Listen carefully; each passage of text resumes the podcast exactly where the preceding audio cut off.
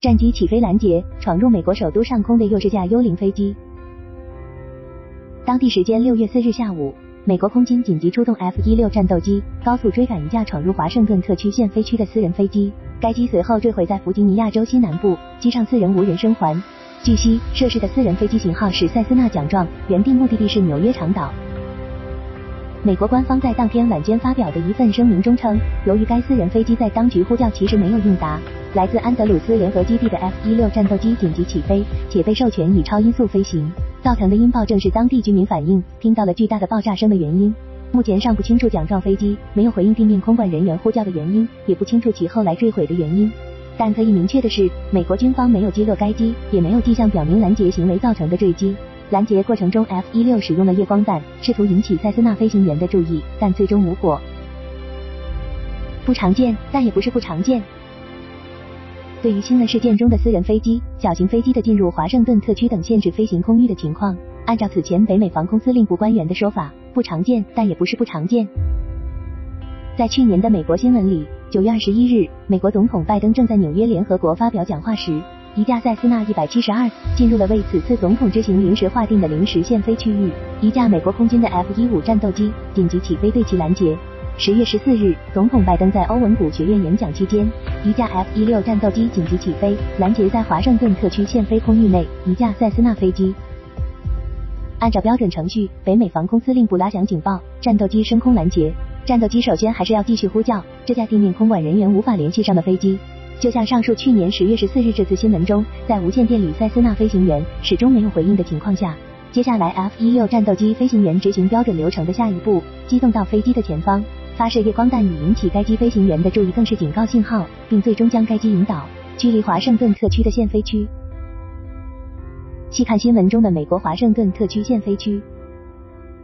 美国政府在华盛顿特区建立了内外两层限飞区。分别为特别飞行规则区和限制飞行区，前者曾被称为华盛顿特区防空识别区，是以华盛顿特区为中心，半径为三十海里（约五十六千米）的外层空域；而在 SFRA 内层的 FRZ，以罗纳德里根华盛顿国家机场为中心，半径约十五海里，所覆盖的空域就更为敏感，限制措施更为严格，仅对政府飞行器、特定商业航班和得到豁免的航班开放。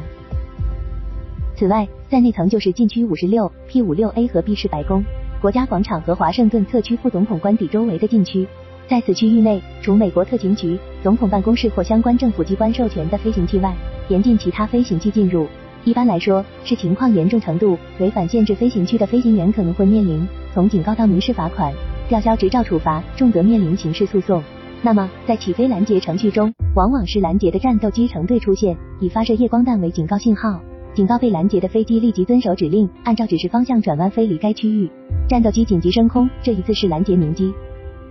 那么，此次新闻中，为了应对闯入华盛顿特区的奖状私人飞机，是颇为大阵仗的六架 F 一六从马里兰州、新泽西州和南卡罗来纳州的基地紧急起飞，接替伴飞监视。那么，从马里兰州安德鲁斯联合基地起飞的首批两架 F 一六，在与奖状初步接触中，通过机动和发射照明弹相结合，试图引起飞行员的注意，但没有成功。而像此次事件中的通讯中断。对地面空管的多次呼叫没有响应，正常情况下，类似状况发生的可能性极低的情况，便是战斗机紧急起飞拦截民机的最为常见原因之一。以及有时战斗机会被授权可以打开加力超音速飞行，以快速到达目标空域。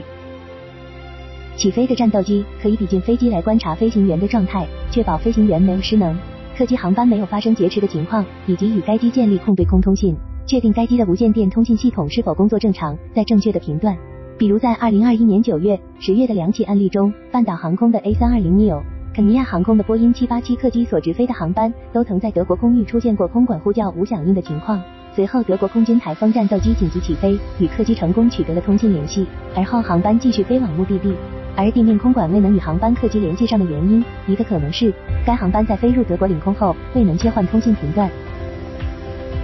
不是不可能，坠机原因是飞行员失能。对于此次塞斯纳奖状的事故，外界猜测一个可能性是飞行员失能，这也是航空史上并不罕见的事故原因。包括最终结果类似于这次的飞机在幽灵飞行中进入了美国华盛顿特区的限飞区域。美国新闻中，二零一四年八月就一架希瑞私人飞机从威斯康星州沃基下起飞，目的地是华盛顿西南约三十英里的弗吉尼亚州马纳萨斯，飞机飞越了华盛顿特区，两架 F-16 战斗机紧急起飞，并确认飞行员已失去知觉，飞机最终油料耗尽坠入大西洋。二零一四年里更为轰动的一起类似事故是，商业大亨格雷德夫妇驾驶的 TBM 七零零私人飞机在前往佛罗里达海岸度假途中，地面空中交通管制员对其呼叫无果后，两架 F-16 战斗机起飞，飞行员查看飞机时看到的情况是飞行员倒下，窗户结霜。事故的一个潜在原因，同样是指向了飞行员失能，而造成失能的原因，往往与机上的增压系统直接相关，进而导致机上人员的全身性缺氧，造成了幽灵飞行。